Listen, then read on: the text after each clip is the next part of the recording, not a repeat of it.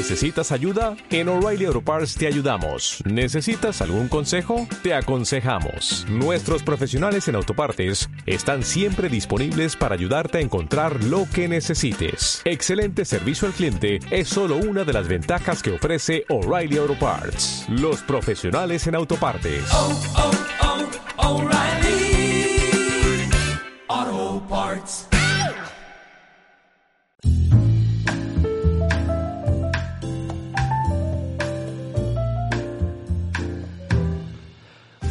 Buenos eh, días, muy buenas tardes, muy buenas noches, dependiendo de la hora que nos estás escuchando vía Spotify. Estoy con mi amigo Nelson. ¿Cómo está? Muy querido? bien, muy contento, semana noticiosa, mucho que comentar, nos ha de costado mucho escoger un tema y siento que del tema nos vamos a ir a la rama y vamos Sí, a ir vamos a- navegando por los profundos caminos del conocimiento y la información. Es que hemos tenido muchas semanas de contingencia. Chile y, y el mundo está pasando por, por muchos movimientos complicados donde da que hablar. Sí, se desplomó la bolsa de valores, Se veía venir. se venía a venir, ¿o ¿no? Es Chile, Chile partió con, sacando las bolsas de los supermercados, Correcto. ya las bolsas no están de moda, así que la bolsa tenía que caer. Es, es complejo, es complejo, se nos viene un panorama económico difícil, eh, muchos rumores, cataclismos. La verdad que eh, nos ha costado escoger un tema. Yo siento que vamos a hacer como un tema base, pero vamos a ir navegando ahí dentro de, de todo lo que vamos a comentar. Presente el tema, por favor. Mira, yo había propuesto hablar acerca de, como tuvimos el 8M hace un- un- una semanita, el 8M, hablar acerca del machismo. Es difícil meterse en el mundo femenino hoy día sin trastocar claro.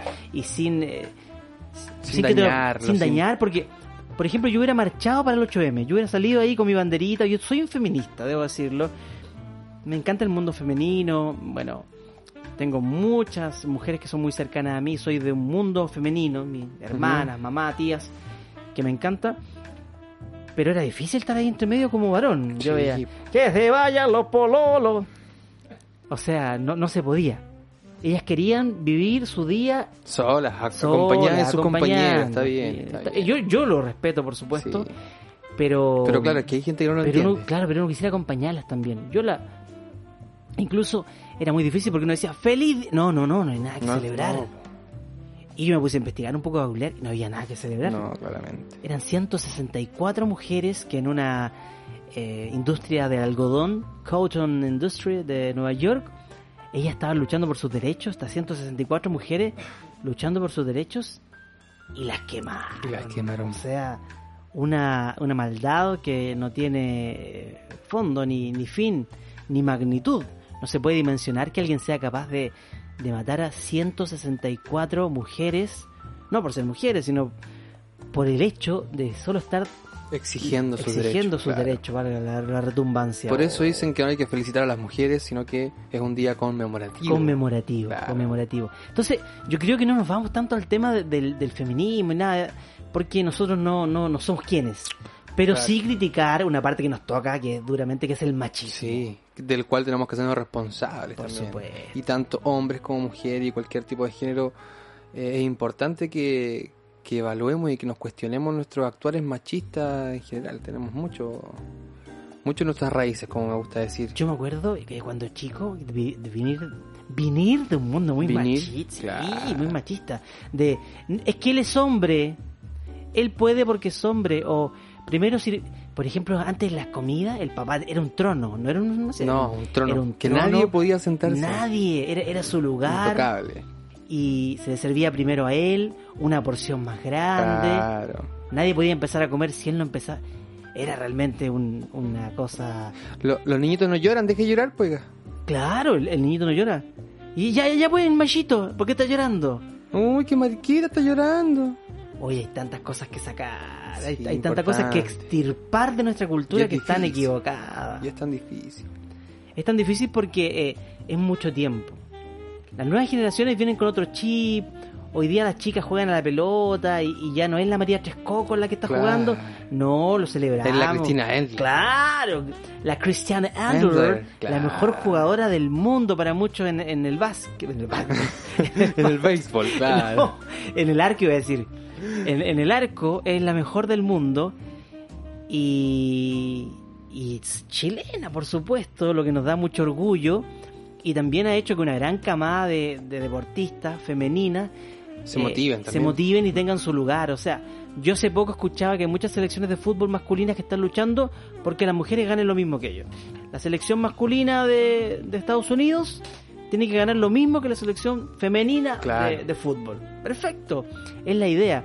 Yo siempre he pensado que la lucha tiene que ir por ese lado, por la igualdad Por la igualdad, por la equidad. por la equidad Absoluta. sí, porque tú puedes hacer lo que yo obviamente hoy día estamos viviendo extremos estamos llegamos a un extremo de, de en un momento sentir que hasta el idioma era medio machista buscar una, una forma decían cómo le llamaban ellos un lenguaje Inclusivo. inclusivo pero bueno Claro. como todo y la historia del hombre ha demostrado, siempre la Revolución Francesa en un momento llegó a guillotinar, cortar la cabeza de todos aquellos que pensaban distinto, pero se encauzaron la- las aguas y hoy día la Revolución Francesa es el fundamento de la democracia en todo el mundo. Entonces, yo siento que algo muy bueno va a salir de esto, de estas aguas turbulentas que Sí, estamos viviendo, donde el humor, incluso nosotros tú y yo que somos exponentes del humor, están siendo cuestionados fuertemente por los chistes y las bromas de mal gusto en muchos casos. Y claro. Y que con sentidos, con argumentos, creo yo que, que es muy válido la denuncia Es hoy en día válido, que, le hacen al humorista. Porque claro, se lo hacen a, no se lo hacen a Stefan Kramer, no, pues se lo hacen a, a humoristas que llevan años haciendo una imagen súper sexista de, de la mujer Claro. o del sistema de, de lo que es el hombre y la mujer, sus posiciones como, como, como sus roles, como que los normalizan con sus chistes y Claro, porque por ejemplo por mucho tiempo dio mucha risa que un hombre se vistiera de mujer. Y eh, hiciera los gestos, ridiculizar, exagerando obviamente una caricatura a una mujer. Pero que una mujer se vista de hombre no, no causa gracia. no causa gracia nada. No, yo, yo me imagino una mujer vestida de hombre con su bigote, mm, sonrisa, me puede causar, pero no, no nos causa risa. Y eso es un- una cosa que tenemos que empezar nosotros, a reírnos del machismo, burlarnos de aquellas cosas que son absurdas. Por ejemplo, eh, esto que comentábamos recién, que el hombre en la antigüedad tenía un trono, que la mujer lo esperaba ahí con el delantal, y cuando el hombre probaba esa cucharada de comida, la mujer esperaba el escrutinio, y ¿qué iba a decidir? Le saco la sal. Claro. Y el hombre ahí probaba, saboreaba y decía, le falta sal. Y todo el sacrificio de esa cazuela que partía temprano, 10 de la mañana, Quizás con la pelada de papa, o antes, con la olla a presión, ya no, no tenía valor. O el hombre decía, fría. Y siempre eran dos, dos palabras nomás. Falta sal, está fría, Talá. muy talá, Talá. muy caliente, falta pan. Claro. Con dos palabras puede destruir los sentimientos Un de esa abnegada mujer. No.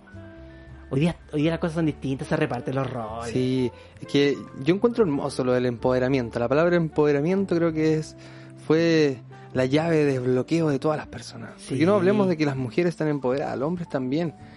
Eh, y, y lo necesitan muchos también. Claro. Porque no todos son unos simios primates y orangutanes que, que quieren acechar a su presa. Claro, los hay, obviamente los hay, Sí, pero la mayoría, por ejemplo, tú y yo somos personas eh, muy románticas, con una visión distinta de, de- de lo Pero, que es. pero igual hoy en día lo entiendo porque, porque te crías, o por lo menos tú y yo nos criaron mujeres. po. A mí me crió mi abuela, mi madre, mi tía. Son figuras eh, femeninas, Y entonces, fuertes, y eh, fuertes, con car- carácter fuerte Claro. también. Entonces, te, te vas, te vas criando de otra manera, ¿no? no te acostumbras tanto al machismo. Pero, sin embargo, por ejemplo, mi abuela igual tiene, tuvo cosas, tenía cosas machistas como lo de la comida, como lo del trono para el, para el, el- el hombre de la casa. Claro, el hombre de la casa. Claro, el hombre de la casa. Entonces, la entiendo porque ella disfrutaba ese rol también. Yo, yo sé que en ciertas circunstancias ella disfrutaba que alimentar a la familia, alimentar completamente como que estuviesen gratificados. Ella se Claro, sentía es gratificada. una forma de entregar amor, Sí, finalmente claro. era su forma. Mira, yo siento que una de las cosas más, más fuertes y tristes que yo he vivido es cuando esa mamá abnegada y sufría, perdóname la palabra que pasó un poco, pero muchas mamás de, de- sufrir, de, de esforzarse, pero al máximo, de dar su vida por sus hijos, llegaba el momento, le decían, señora, disculpe, eh, ¿usted trabaja? No, decía ella. No, porque el, el trabajo en el hogar, ser dueña de casa, no era considerado un trabajo. ¿Usted es profesional? No. Y claro que son profesionales. Sí, por supuesto. O sea, ser madre, ser eh, chef y al mismo tiempo eh, jefe organizadora, de- de, Claro. de repente de una familia completa, tú haces esto, tú haces esto. Eso es ser un profesional de la vida. Yo creo que sacar un hijo adelante, sacar un hijo que sea un bien para la, para la comunidad, una, una persona de bien para el mundo, eh, es yo creo que el mayor, la mayor gratificación y el mayor sueldo que puede tener una madre. Además que pienso que la palabra profesional viene de algo de preparación, si no me equivoco, de alguien que se prepara. Pero una mujer, una madre, no se prepara. Solo lo va haciendo en el camino. Va, Claro, se va haciendo. Se va haciendo, Se en el ca- se, haciendo. forja, se forja en el camino. Entonces es mucho más valorable una, una profesional de tomo y lomo por naturaleza. Hay una frase que es muy cierta que es, tú empiezas a entender a tus padres cuando eres padre. Claro. Mira, a mí, mi, mi etapa de padre, eso de levantarse a las tantas, porque tu hijo está tosiendo, o porque tiene fiebre, y hacerlo, y el cansancio no existe. Y es cuando el amor te da una energía y, te llena ese estanque que está en cero.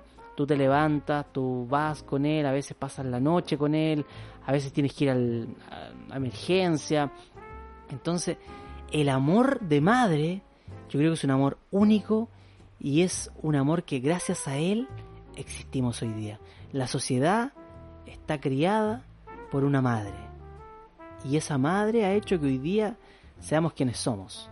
Si hoy día el, el país está lleno de luchadores, es porque detrás hay madres que inculcaron en sus hijos esa fuerza y esa energía. Bonito. ¿eh? Bonito, bonito. Igual me gusta, me gusta mucho eso de la madre. Eh, oh, se me fue la onda. ¿Qué te iba a decir?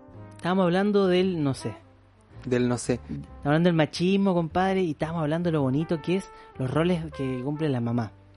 Aunque hoy día está cambiando, hoy día el papá te cambia pañales, Ah, el papá te hace la mamadera.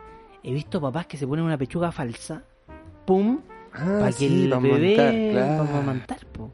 Porque también, o sea, yo creo que vamos creciendo como sociedad y los mismos derechos que tiene la mujer y los mismos deberes que tiene la mujer tienen que traspasarse al varón. Entonces, hoy día hay, hay varones que están tomándose los, los pospartos, por ejemplo. Eh, están tomando días después del parto para estar con el bebé, para apoyar a, Para los- que a esté la la- figura paterna también, Claro, si y para apoyar a la señora, sí. Pero, ah, lo que te iba a decir, que ahora me acordé, un poco de la validación de, de las mujeres, porque la mujer si no es madre o si no puede ser madre o no quiere realmente ser madre, igual tiene un poco de... pierde validación ante la sociedad, por, por Sí. ese mismo que, que decías tú de, hasta que no seas madre no lo vas a entender. Claro. Pero hay personas que realmente no quieren ser padres Estoy por muchos motivos y no por eso pueden ser eh, menos po, su, su No, opinión. no, no, no, no. Así que, Es que yo siento, mira, estoy yo estudiando psicología, estoy haciendo un curso de psicología personal porque un día vamos a hablar mucho de esto, que es un tema que nos, nos Sí. apasiona a los dos. Y yo leía mucho acerca de que los roles no son tan estrictos ni rígidos. Por ejemplo, tú puedes cumplir el rol de hermano con alguien que no sea tu, Tu hermano, de sangre. Entonces, siento que las mujeres pueden cumplir el rol de madre sin ser madre biológica. Y pueden cumplir el rol de, mm, no sé, pues de hija, pueden cumplir el rol de hermana. Y siento que los roles hoy día no son tan rígidos. Siento que, que el hecho de que tú no seas eh, padre o madre biológica no te quita el hecho de que cumplas roles súper importantes dentro de la sociedad y con la misma energía. O sea, yo a ti te siento un hermano, nosotros somos amigos de, de la vida. Y él, yo no tuve la suerte de tener hermanos varones, tengo solo hermanas. Y tú has cumplido esa parte en mi vida de ser mi hermano. Y, y mi mente y mi corazón no es capaz de hacer la diferencia de, de eso. Y siento que eso es súper lindo en, en la sociedad. Cuando una persona puede cumplir un rol, por ejemplo, hay personas que dicen, él fue mi padre. Y era un vecino. claro. ¿cierto? Eso, eso es súper bonito.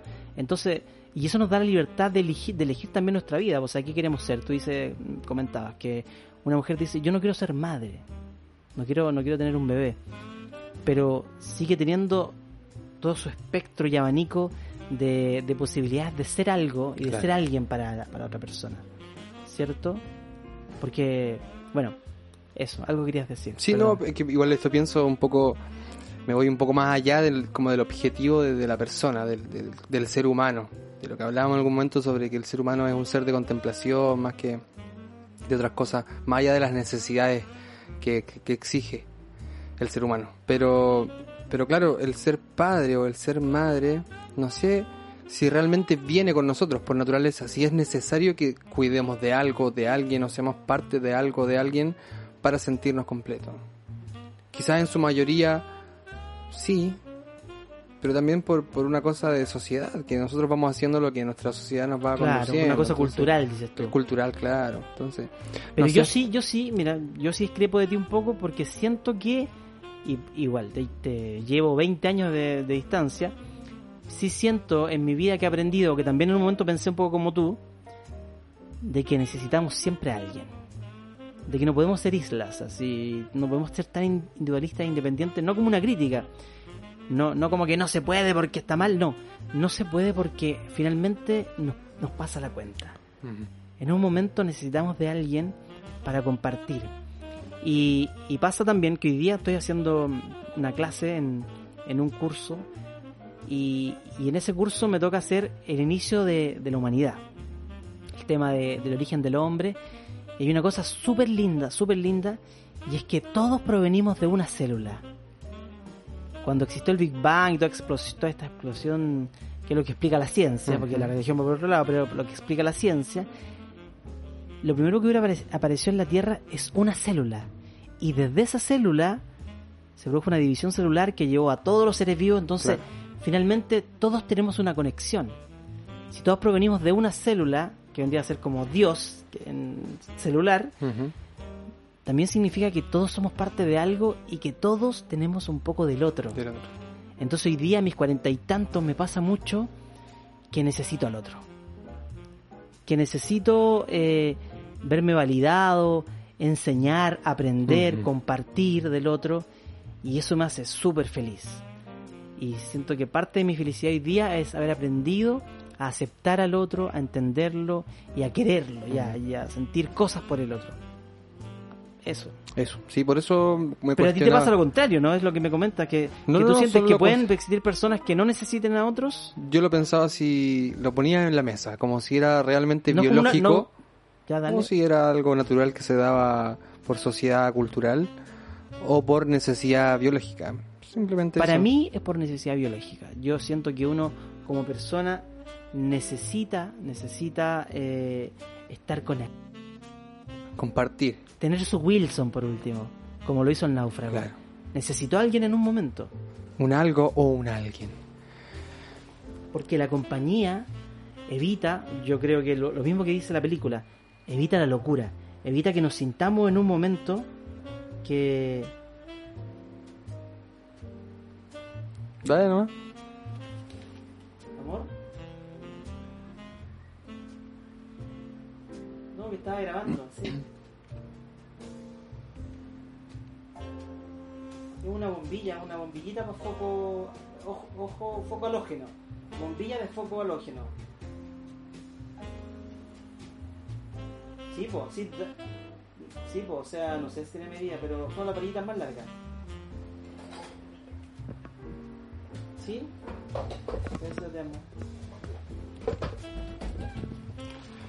Bueno, las bombillas. Eh, ¿Cómo lo vamos a hacer ahora? Vamos a cortar este caso, ¿no? Sí, se cortan, no hay problema. Sí, hay un editor que está horas Perdón.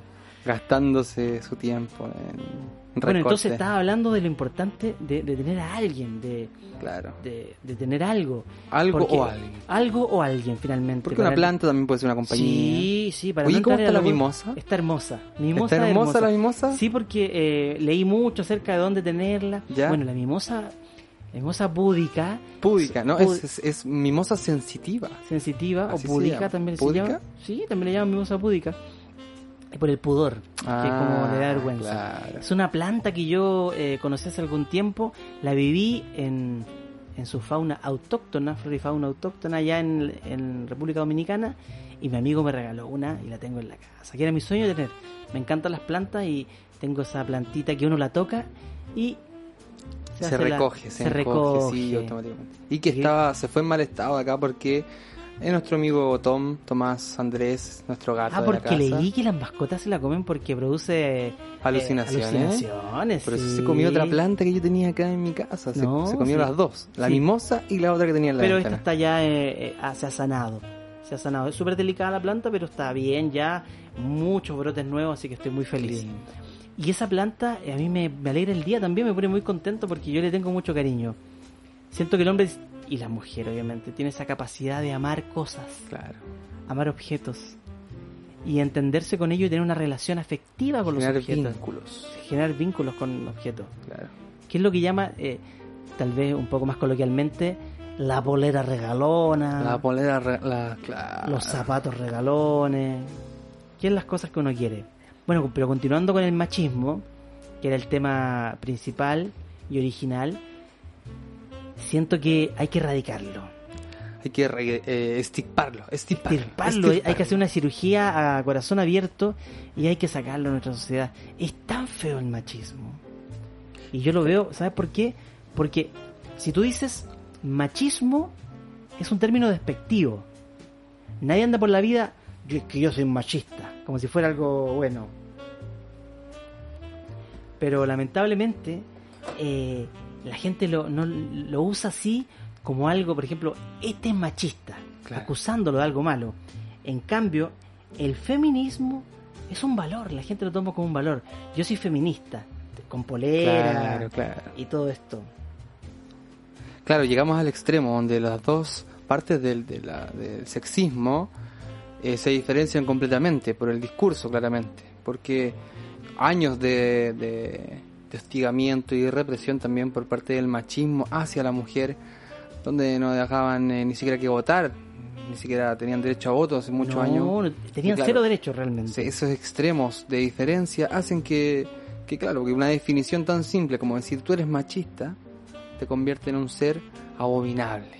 Pero si tú eres feminista, te convierte en un ser defensor de los derechos de, la sex- de tu sexualidad, claramente. o- A mí me gusta mucho también el tema de la sexualidad, porque, porque también es donde se pone en jaque y donde se pone en presión a muchos de estos, de estos ideales sexistas. Sí, po. o sea, es que hoy día la sexualidad es un tema que está presente en todas las cosas. A mí me encanta que hoy día la gente tenga la posibilidad, también la apertura mental y también que la cultura lo, lo permita, hablar acerca y abiertamente de la de sexualidad. la sexualidad. Porque la sexualidad es parte del, hombre. Es parte de, del hombre y de la mujer, obviamente, como sociedad. Es lo que nos hace distintos incluso al animal. Sí, claro. Mira, y te voy a contar algo que es super power, es, es potente. Y es que muchos antropólogos consideran que la única diferencia entre los animales y las personas es que las personas, nosotros, la, la, la sociedad humana, voy a decir persona en vez, en vez Sí, de persona, hombre, que está porque siendo digo, mucho hombre. es que Está sí, siendo muy machista muy ahí. machista, muy Demasiado. mal. Sí, y, y me- y mientras lo decía me estaba incluso perturbando yo mismo porque decía, ¿por qué digo tanto hombre? Radica eso de tu... Sí, y, y es porque uno cuando estudia historia, soy profesor de historia, el hombre es un concepto genérico. Claro, que, qué se- mal está. Que se ocupa Mira. para todo, se ocupa el hombre, Lo vamos a anotar el también descubrimiento, el hombre, la evolución del hombre. El hombre descubrió, Sí, que perdón, voy a decir la persona. La persona es mucho más Sí. genérico. Eh, o el ser. o el ser, o el ser uno mismo, ya. El, eh, estaba hablando entonces, la persona o el ser eh, se descubre a sí mismo en su sexualidad. En su sexualidad, claro. Y lo que estaba diciendo es lo que nos diferenciaba de los animales. El hombre comenzó a ser hombre y se bifurca el camino del reino animal porque el hombre hace el amor mirándose a los ojos. Mm, Es el único ser vivo, y esto de forma antropológica lo estoy contando, ¿Y eso vendrá del, del- de la pasión? ¿Vendrá del...? eso viene de percibir al otro como un ser único. como, ah, qué... Bonito, ¿no? Súper interesante porque Ya, pero, pero por ejemplo... ¿Pero por qué? Porque los mamíferos, que, que, que son los otros que, que se aparean, los otros animales que se aparean, no se miran a los ojos. ¿Por qué? Porque la hembra puede ser cualquiera y el macho puede ser cualquiera. No hay distinción. Incluso pasa que, que hay, hay eh, madres con hijos a veces, no hay problema. Por un tema de biológico. Ujú. Pero en cambio, cuando tú te miras a los ojos, validas al otro como, Como un ser. como, como un único. ser único, como estoy contigo. ¿Y el simio tampoco hace esa diferencia? Tampoco lo hace O sea, no tiene familia, que donde la madre de mi hijo, él es... No la diferencia, no hay diferencia no, que él... no, no, no, no, no, no, él- no. Sí, el, el ser humano, el ser humano, ay, dije ser humano, dije persona, no sé, ser- el ser humano es el único ser y por eso los antropólogos eh, eh, estudian antropología se dan cuenta que de ahí se bifurca y se entiende como este, este se- ser humano es distinto Al otro. porque valida al otro como un ser único y de ahí parte la historia del hombre. Yo lo encuentro Interesantísimo. fuertísimo. Yo hoy día ponía... Y también es complejo porque es muy tabú hablar de sexualidad. O sea, sí. este mismo tema de lo que yo acabo de decir, puede haber mucha gente que diga, ¡uh!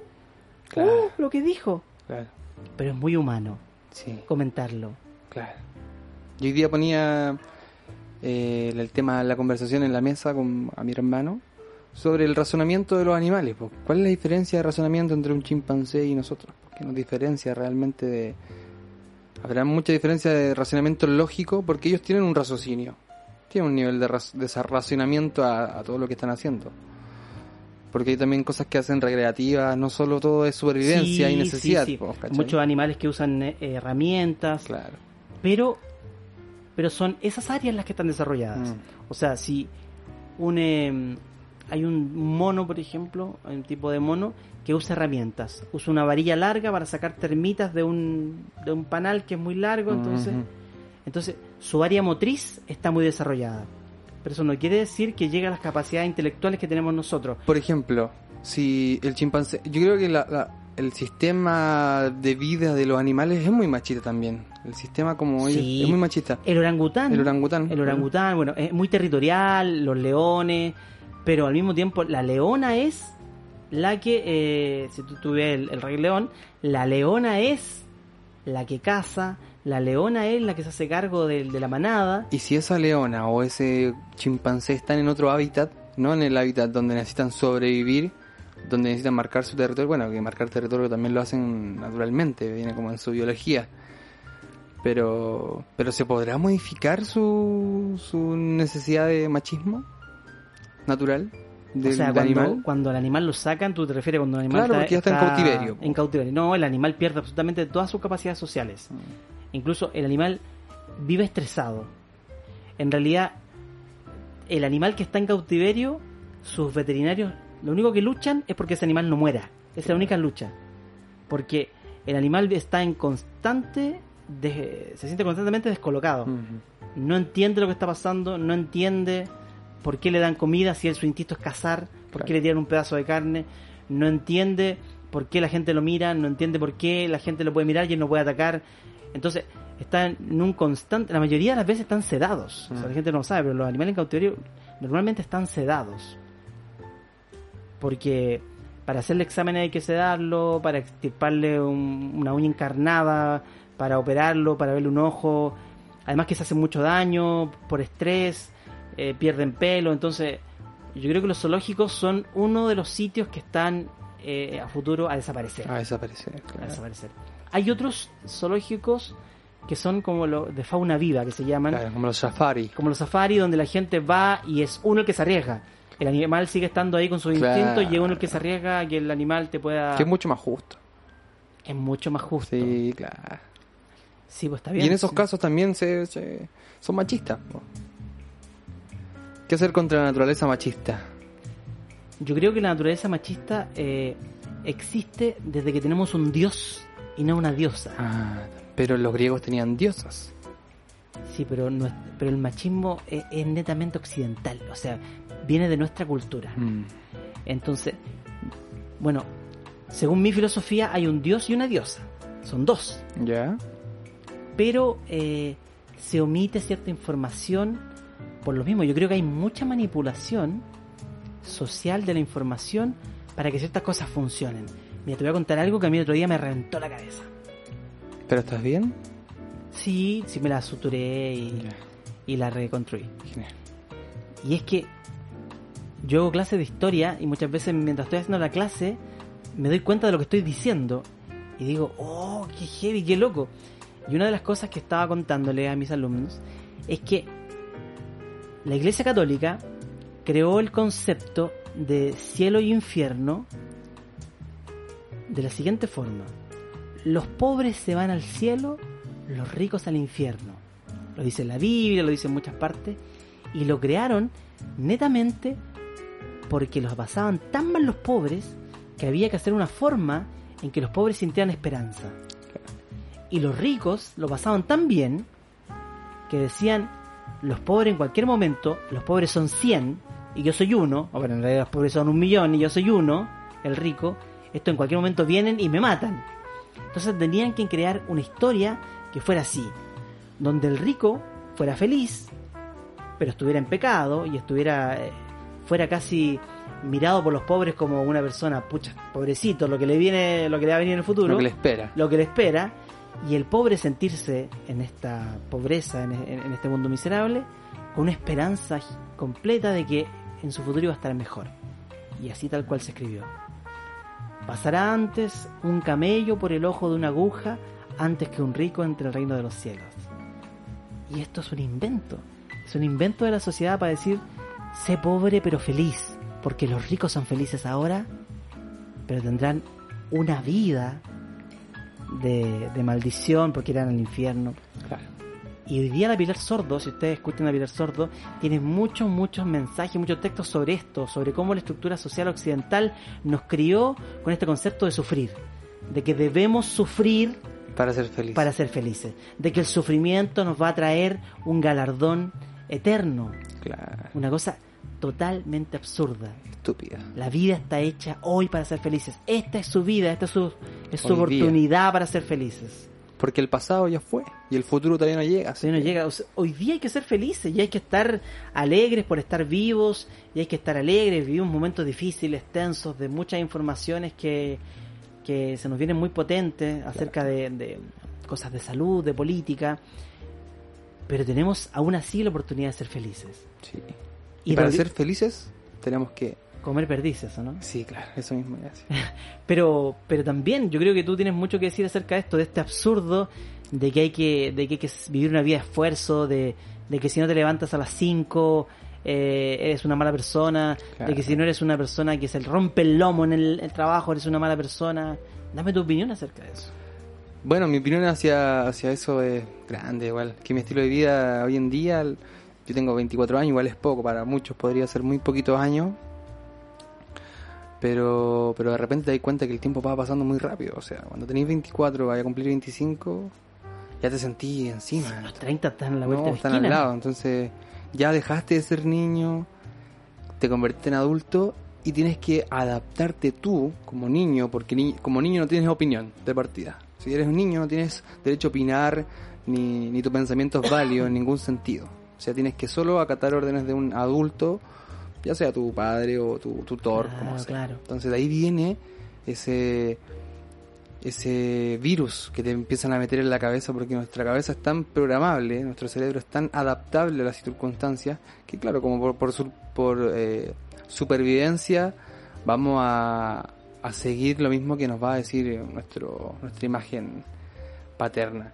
Entonces de ahí viene eso de, de que tenés que sacarte la chucha, de que yo trabajo 12 horas al día para poder mantener eh, todo esto. ¿Y cuánto gastas en doctor? Claro. ¿Cuánto gastas en psicólogo? O sea, realmente esto es la gran mentira. Yo tengo un libro que se llama Puras Mentiras, donde hablo sobre la gran mentira. Y una de las grandes mentiras de la sociedad es hacernos creer que teníamos que ser robots. Claro. Robots Perfectos. para funcionar, para proveer, para eh, crear, para desarrollar. Teníamos que pertenecer a una maquinaria. un- Claro, ser una pieza más de una maquinaria Claro. gigantesca. Y, y el beneficio era para otros, para nosotros el esfuerzo. Y somos felices de trabajar de repente una semana, terminar reventados, pero decir, pero tengo el sábado y el domingo. Claro, el sábado. ¿Y qué es tonto? encuentro. No, ¿Para quién es lógico eso? Para nadie es lógico que... O sea, la vida podría ser, en realidad debemos afanarnos en hacer cosas que nos hacen felices. Yo, gracias a Dios, tengo un trabajo que me hace muy feliz, me llena un montón enseñar, estar con niños, tener la posibilidad de, de- de invertir un poquito de, de- de su tiempo en, en poder decirles, mire chicos, la vida eh, es distinta a como la pintan. Dedíquense a ser felices, sean personas importantes, pero para usted y para su familia. Porque los conceptos de ser importante también están trastocados. Claro. O sea, una persona... Les contaba el otro día a los niños, les decía, chicos, ¿quieres ser cantante? Canta. ¿Quieres jugar a la pelota? Juega a la pelota. Porque si yo le digo a una persona, ¿tú quieres ser cantante? Canta. po". Ah, no, pero es que quiero tener un hit en la radio. Quiero ser... Entonces, si la fama no está ahí, no es válido. No es válido, claro, O sea, si no soy Messi, no puedo ser futbolista. claro. Juega la pelota, si eres el peor del mundo, diviértete jugando la pelota. Cáete cuando la pises, ríete. Si eso te hace feliz, hazlo. Pero no busques que eso esté asociado a la fama. Porque O la fama éxito. o el éxito, porque esas cosas son frutos, son no pueden ser objetivos. No, son efímeros. No, son frutos de, o sea, mira, yo soy mago y tú eres mago también. Pero mucha gente me ha dicho, tenéis que estar en la tele, tenéis que hacer esto, tenéis que hacer esto otro, que está asociado al éxito y a la fama. Pero yo soy mago porque hago magia, no porque estoy en la tele, Claro. no porque no porque eh, la gente me reconozca, como, o sea, mi sueño es hacer un producto, o sea, hacer un, un estilo de magia, hacer un truco de magia para los que no saben, que a la gente le encante y alucine. Y si eso después, a futuro, como fruto, me va a hacer famoso o me va a traer éxitos eh, económicos, está bien, bacán. Pero no lo necesito para hacer lo que quiero ser, Claro. ¿entiendes? Es importante Es que, que no esté presente. No, o sea, no es necesario. Yo, el niño me dicen, es que yo quiero ser cantante. Canta, le digo. Canta. Y que también viene de las figuras que... que sí, la imagen. porque po. estamos porque estamos tan equivocados. equivocado. Mira, yo eh, estuve acordándome de esto de los niños. Vi una serie, una película documental muy, muy buena de dos hermanos gemelos de un país, realmente no me acuerdo, así como Nueva Zelanda, no sé, un país medio nórdico igual. Ah, sí, sí conozco el documental. Ya, donde, claro, uno pierde la memoria de un accidente en moto y pasan los años y el hermano como que le va reconstruyendo su memoria. Y con todo esto que cuenta, porque porque van teniendo problemas, se muere su madre. La conoce, ¿no? ¿La, la, la Ah, viste? no, no he escuchado de ella, pero no, no la he visto. Bueno, para la gente que voy a hacer el spoiler, no me, no me acuerdo cómo se llama la serie, la película en particular, la encontré así descabelladamente buena porque ellos ya están haciendo el documental con 60 años, ya ellos 60 años y más o menos 50, 60 años, donde recién van a hablar del tema, de lo que les pasó cuando eran niños, o sea, a él como a los 8, 10 años perdió la memoria, uno de ellos lo- de los gemelos, y no se acordaba quién era su madre, quién era su padre, solo su hermano gemelo, solo lo reconoció a él, no se acordaba ni quién era él mismo. Y, y su hermano, su hermano gemelo le fue reconstruyendo lentamente recuerdos en su mente, eh, mostrándole imágenes donde ellos estaban en la playa, donde ellos eran felices, veía los comerciales de, de, no pues, de la televisión. Eh, se iba generando recuerdos y, y nunca cuestionó nada de su realidad hasta que se murió su mamá, se murió su papá y empezó a, a- indagar en su casa gigante donde tenían muchas cosas prohibidas, había mucha monarquía ahí, tanto de la matriarca como del patriarca. Y al fin de cuentas, su madre era una pedófila y los violaba a ellos cuando eran chicos. Entonces, como él había olvidado toda esa parte mala, el hermano se aseguró de que nunca se volviera a acordar ni nunca supiera de lo que le había pasado cuando niños, porque la mamá llegó al extremo de vender a su hijo sexualmente. Se los llevaba a las casas de, otro, tipo, porque eran de alta alcurnia, y, se los violaban a los niños por separado o, por, o juntos, una cosa bélica, o sea, inaceptable. Y es donde me puse a cuestionar, y él también se cuestiona mucho la psicología del ser humano, de él mismo, de cómo no cuestioné todas las cosas que me estaba contando mi hermano si ahora para mí no son lógicas, po. Y es porque cuando eres niño y no tienes ningún recuerdo, todo lo que te vayan enseñando es tu realidad y nunca vas a cuestionar esa realidad. Por ende te acostumbras y la normalizas a, a tal extremo donde la aceptas simplemente. po. Que pase por adelante tuyo no es algo que te afecte. po. Hoy en día nos afecta a un, a un adulto, le afecta a un gay dándose un beso con, con un hombre, por ejemplo. Pero a los, a los jóvenes no les afecta ya, po. porque vienen con, con una genética distinta. Ya se cambiaron los. Y con todo rápido también se dan cuenta de, que las cosas no son tal como nos contaron tantos años. A conclusión de lo que quiero llegar es que hay que cuestionar las cosas. Así como este hombre empezó a cuestionar las cosas súper tarde, pero lo hizo y llegó al, al, al meollo del asunto y se dio cuenta de la realidad atroz que estaba pasando, muchas veces a nosotros nos, nos adoctrinan y nos enseñan bajo el miedo, el temor, donde tienes que ser un, un, un peón de la sociedad y no el protagonista de tu vida. Entonces, a eso los invito a todos a, a que se cuestionen, que cuestionen su crianza, que cuestionen su estilo de vida, que no acepten su racionamiento como lógico, Claro, claro, que no acepten su realidad como la única como válida. la también. única valía. Los caminos hay miles, las posibilidades de, de armar o de desarmar algo hay miles. Y que busquen su felicidad finalmente, porque la oportunidad de ser felices está ahí. Está ahí mismo. Y está a veces por... Hay que hacer cambios radicales en la vida. Hay que entender la vida desde otro punto de vista, pero el premio vale la pena, ser la feliz. pena, Ser feliz. Vivir tranquilo, dejar de cuestionar al, al- Sí. al otro, criticar al otro sin criticarnos a nosotros primero. Y esto también lo conecto con el machismo, porque, Por porque es, es una realidad que estamos tan acostumbrados acá en Chile, porque nosotros no conocemos la otra realidad, es todavía los que no hemos viajado fuera de Chile, y, y dejar de normalizar esos comportamientos machistas y decir, no, hay que cuestionar esa talla que nos reíamos hace cinco años atrás sobre, no sé, ah, te dejaron salir, ya no hay que reírnos de esas cosas, hay que dejar de normalizar ese tipo de posesiones o de humor, porque, porque la sociedad, nuestra sociedad lo necesita para que evolucionemos. Por supuesto. Yo creo que hoy día tenemos una oportunidad súper grande de poder hacer cambios eh, fuertes y profundos en la forma en que vemos el mundo y en un camino hacia la felicidad. Yo creo que tenemos muchos valores que están eh, confundidos, valores que son trampa. O sea, buscamos cosas que no nos van a hacer felices realmente. Yo creo que tú dijiste una palabra súper importante y es que cada uno de nosotros debe buscar en su interior quién es realmente. Cuando uno se conoce, que hablamos otro día de conocerse, de la importancia de, de- de- de entender quién soy, uno va descubriendo que hay miles de cosas que hace porque está institucionalizado nomás, porque así es la vida. Y que, y que debe ya dejar de, de dejar de hacerla, porque no van contigo, porque no forman parte de, de tus ideales y que mm, todo esto lo decimos por supuesto en positivo, estamos buscando que la gente en sea cada día mejor. mejor. Mejor, El- o y sea, nosotros estamos, que- estamos buscando así, que, que sea un psicópata que diga, ¿sabes qué? Yo voy a sacar mi psicópata adentro. No, estamos buscando siempre en positivo, en que todos tenemos bondad, en que todos tenemos un montón de cosas súper lindas que entregarle a los otros y que están a veces ocultas ahí. Yo te voy a dar un ejemplo. Yo cuando chico me encantaba tejer y nunca aprendí a tejer. O sea, aprendí ciertos puntos así y era solamente por el estigma de que si yo tejía era, era mujercita y, y- y todos estos apelativos. y mira, se me ocurrió... ah, dale, Da, sí, no, no, y eso. Y que es algo que quedó tal vez pendiente en mi vida y que hoy día quiero retomar.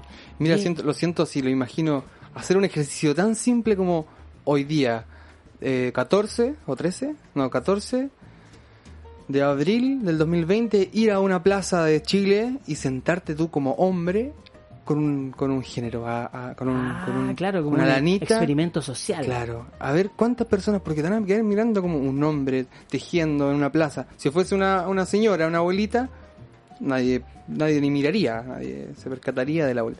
Pero si es un hombre, y ahí es donde vemos, es que es eso, es por qué nos sorprendemos, por qué nos seguimos sorprendiendo de cosas Y, que si, y si tú lo miras en esencia, el tejido no tiene absolutamente nada eh, estrictamente femenino. o sea, Nada, nada. Eso- nada. tejer es una artesanía. un- una habilidad, Una motriz. habilidad motriz her- hermosa, o sea. Y yo día me arrepiento tanto de haber escuchado. Bueno, era un niño, era muy. Que cuando somos niños somos susceptibles. Sí, muy susceptible a escuchar a los demás. Pero. Pero dentro de todas las cosas que dejé pendiente, una de las que más quiero retomar es tejer. Es el punto cruz. Boni- el punto cruz, por supuesto. Así que hoy ha sido un tema súper bonito. Creo que hemos Sí. dicho cosas de corazón y, Mira, hoy día te propongo algo que es, más que dar un consejo, hablemos de un tema de contingencia, para, para cerrar un poco.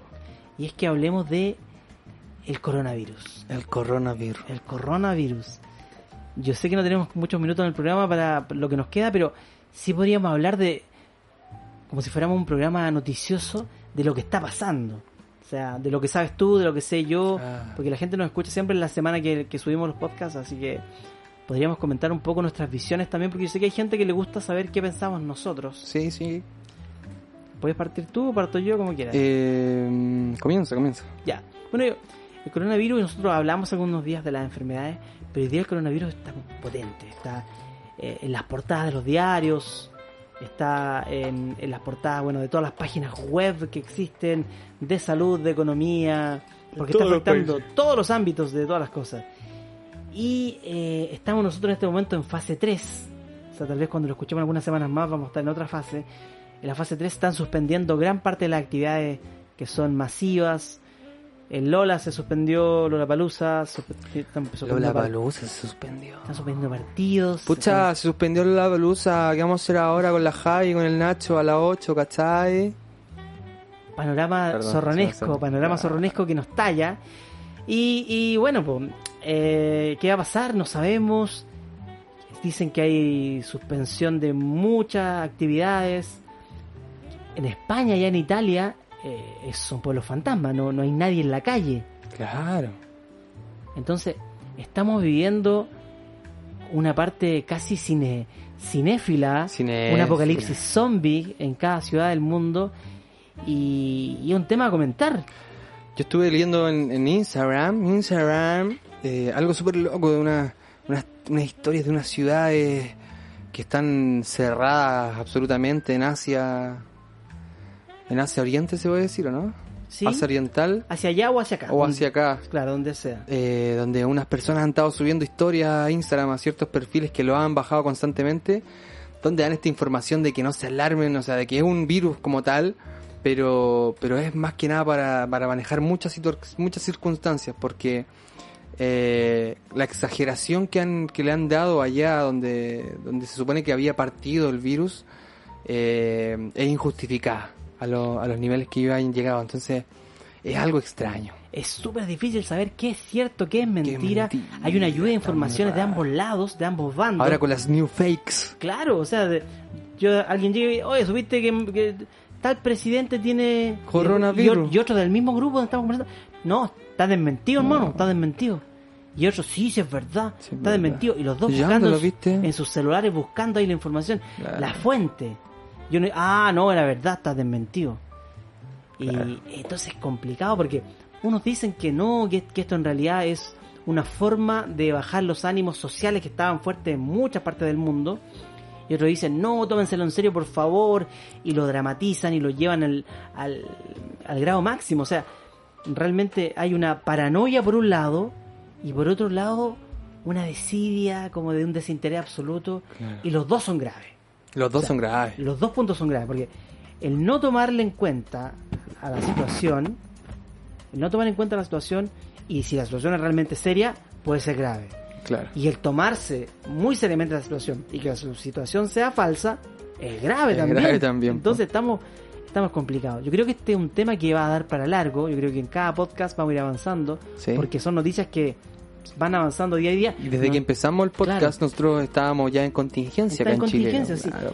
Mira, voy a revisar inmediatamente en internet. Tú puedes revisar porque tengo poca señal acá dentro Sí, de nuestro búnker.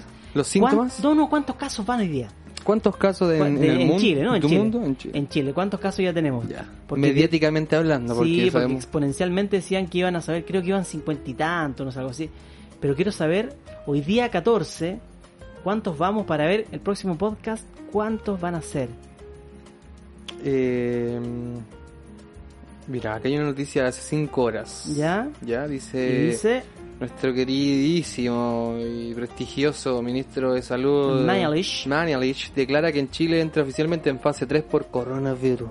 ¿Ya? Ah, sí, dice que tenemos 61 casos en el 61 país. casos confirmados. Y ¿Cuántos que algunos más de los casos eh, que se registraron como positivos en la última hora en el país eh, no tienen la suficiente seguridad de que puedan ser tratables directamente en alguno de los casos del extranjero. Así que estamos en eso. Bueno, ¿Viste cómo llegó a la moneda repartiendo alcohol gel? No, sé? No, hay muchos memes y cosas. Yo la verdad Pero que hoy día...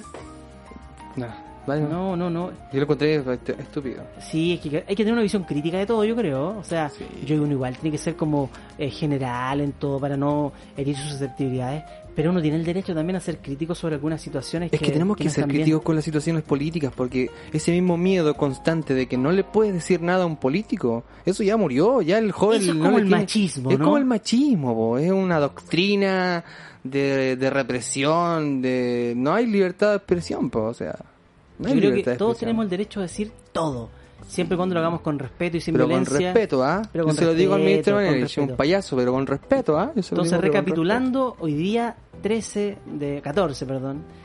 Ayer fue de viernes 13, mala respeto. suerte. Oye, pero quiero mencionar que para mí es una burla, como ciudadano, una burla lo que hace. Bueno. Eh, Me compré un alcohol gel en su nombre. sí, sí. Estamos 61 casos, fase 3, se están suspendiendo todas las cosas. Es lo que sabemos hasta hoy día, sábado 14. Nos vamos a seguir informando.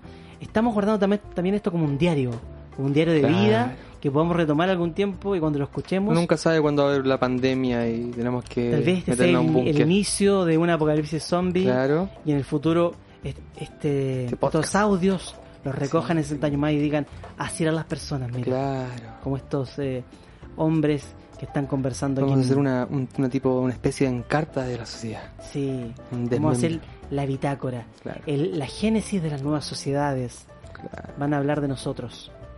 Vamos a ser tal vez los dioses de la sociedad No, del futuro. Claro, nos ¿Quién lo ponen sabe? una estatua gigante de Néstor Zurita, Y, y de Jorge González. Jorge González. No el canto. no el cantante.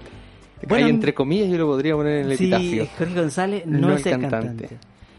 Bueno amigos, eh, llegamos hasta acá. ¿Cerramos ya? Sí, cerramos. ¿Cuánto llevamos de tiempo? No sé Eh, cuánto yo, pero yo creo que, que es prudente cerrar porque... ¿No está cronometrando, amigo, con no su sé, smartwatch? No sé, yo creo que yo ya tengo ganas de cerrar. Ya tiene ganas de cerrar. Sí. ¿Quieres, quieres escapar? Ok. Quiero escapar porque el El coronavirus... coronavirus ya... sí. Sin alcohol gel mucho rato yo me empiezo a Sí. poner nervioso, me pican las manos. Ya, entonces damos por finalizado este capítulo número no, 8. no, no, podemos ir sin Ah, nuestros ¿no? auspiciadores. Nuestro oficial. Estamos cerrando solo la parte conceptual, todavía nos queda perdón. mucho. Acá hacemos el quiebre de Sí. concepto a publicidad. Publicidad. Y queremos agradecer como siempre a... Estación eh, Riquelme. Enriquelme 3 en San Felipe. Claro, Esa es sí. su dirección, Enriquelme 3. Todos los miércoles de magia, jueves de trova y sábado, por supuesto, de stand-up. Todos los días ofertas, promociones, un lugar maravilloso que de, donde sobra la higiene y el alcohol gel. Sí, sobre Es un lugar maravilloso realmente. El otro día, mira, mira qué bonito, me, quiero- me estaba acordando, abrió sus puertas para que muchas mujeres expusieran sus eh, productos de artesanía. ¿Ya? Porque Jairo también es un feminista de corazón. Claro. Entonces permitió que hubiera como una feria el 8M ahí en- y, creo que va a seguir abierto eso. Así que Buenísimo. no solo es un lugar para ir a disfrutar, también es un lugar para ir a observar, Para ir a artesanía, para ir a vitrinear Claro. y conocer A todas las chicas y chicos que quieran ir a vitrinear Sí, allá a Bar Estación Riquelme. Riquelme 3 Riquelme en San Felipe. en San Felipe. También estamos acompañados de Distrito 11, esta hermosa marca de ropa que nos viste. Que nos viste. Oye, pronto queremos anunciar una primicia. Vamos a estar en, en YouTube. En Nos YouTube. vamos a grabar porque hay muchos gestos que no se ven de todas las cosas que comentamos. Claro. Y además para que vean cómo voy bajando de peso de a poquito. Sí, verdad. Capítulo Sí, 50, nos está capítulo esperando. 50, 28 kilos menos. Oye, y para que nos vean las poleras. Para que vean las Tron, puestas, claro. sí. Vamos a hacer, eh, ya avisamos en el capítulo anterior que vamos a. Les mandamos ya el comunicado a Distrito 11 para que nos fabrique una polera de El nombre no importa. Para que se la pueda llevar cualquier auditor. y Para que no tenga una taza, una taza fea. También estamos auspiciados por Elegir Ser Terapeuta Ocupacional, que tiene su página en Instagram, Elegir Ser T Ocupacional, datos, eh, afiches y mucha información acerca de esta hermosa carrera que es ser terapeuta ocupacional. Si te gusta la carrera, quieres ser terapeuta, eres terapeuta, quieres una, una agrupación de gente amiga que te pueda seguir haciendo progresar en esta maravillosa profesión, elegí ser terapeuta ocupacional. Y damos la bienvenida a un nuevo auspiciador. Nuevo auspiciador. Sí, Anganza, Anne Gansa. joyas y bijouterie, que ellas tienen los Y mejores- bisutería. Sí, pues ellos tienen productos eh, de un detalle porque son artesanas ellas. Entonces cada producto es distinto. Tú le compras un conjunto y no vas a encontrarte con nadie en la fiesta. Te pasa a veces que te compras algo, vas a la fiesta y hay alguien con tus mismos. Producto único. únicos, son en serie. Y ellos nos han hecho, eh, nuestro primer concurso, nos han Ah, regalado sí, hicieron un unos bellos aros. Se merece un aplauso entonces. Sí. No, hombre, aplausos ahí, yo no encuentro flightón, pero lo Yo también a- encuentro flight. pero lo vamos a hacer igual. Ahora lo vamos. Sí, lo a. Entonces, Así que fuerte aplauso. y fuertes aplausos para eh, Anganza, que también tiene su página, así que los pueden buscar. ¿Instagram? Las pueden buscar porque ellas son Angie y Constanza, juntaron sus Ah, nombres, Anganza. juntaron sus mentes creativas, también su arte, su talento, y son Anganza joyas. Y ellas nos han hecho un regalito, pero nosotros queremos entregar este regalito en un concurso que vamos a presentar ahora. Así es, vamos a hacer un concurso en nuestras redes sociales para que empiecen ya a unirse, porque tenemos mucho movimiento por Spotify, pero por eh, Instagram no tenemos tanto movimiento, así que No. vamos a pedirle para que y se Facebook, unan. y Facebook tampoco tenemos tanto No, movimiento tanto- porque la gente, o sea, entonces queremos ver si usted nos escucha. Claro, Para ganarse este premio de Anganza, estos bellos aros tiene que decirnos, yo los escucho, tiene que nombrar un capítulo y su momento favorito de este programa. Puede ser un momento puntual o un momento que tenemos constantemente. ya, me Así parece. que, y tiene que etiquetarnos también. Sí, es que- ¿Cómo- cómo? Bueno, mira, puedes eh, ir a la página de Anganza, le dan me gusta Sí. eh, y le escriben ahí un mensajito, lo escuché en, en el nombre no importa, que están en un concurso y le dan like a la publicación Sí. y, y eso. Es que es nuestro primer concurso, entonces yo no, no entiendo mucho cómo funciona. Yo sé que podemos dar una, por ejemplo, eh, hashtag yo los escucho. Claro, puede ser. No sé, que no sé cómo hacerlo. Mira, pero- ya sé, mira, se me ocurrió. Ya, y tú sabes de concurso, Ya, cuenta. El concurso es el siguiente. Van a mandar un pantallazo, van a subir una foto o en sus historias de Instagram etiquetándonos al nombre no importa Ian Gansa eh, en el momento que ustedes escuchan el podcast. ¿En qué momento escucha el podcast? Ya puede ser viajando en el auto, viajando en un bus, caminando, cuando vas a trotar. ¿En qué momento escuchas el nombre no importa? Perfecto, mucho mejor. Todo lo que he dicho yo, olvídese. Olvídese. Incluso voy a hacer en este momento un poder mental que tengo que es para desmemorizar a la gente. Ok. Genial, listo. Listo. Entonces usted ya no se olvida, ya, ya no se Ya, olvida, no sé. porque no lo recuerda. Ya no se olvida porque no lo recuerda. Oye, eh, bonito tu concurso, mucho Sí, mejor que el que yo había planteado. ¿En qué momento escuchan a El nombre no importa? Sí. Suben la fotito y nos Etiquetan etiquetan. Anganza y a nosotros en Instagram. Oye, y ese es el primer concurso que tenemos. La próxima semana vamos a tener un eh, regalito de bar Estación Riquelme. Sí, claro. Para que puedan ir y disfrutar. Así que, bueno amigos, llegamos hasta acá. Eh, síguenos escuchando. Si sigues, va a haber un, otro capítulo, porque estos capítulos están ahí, está, uno tras otro. Así que si no has escuchado ninguno más, retrocede hasta el uno, escúchalos todos. Y si estás escuchando este, solo una pausa te detiene de escuchar el siguiente.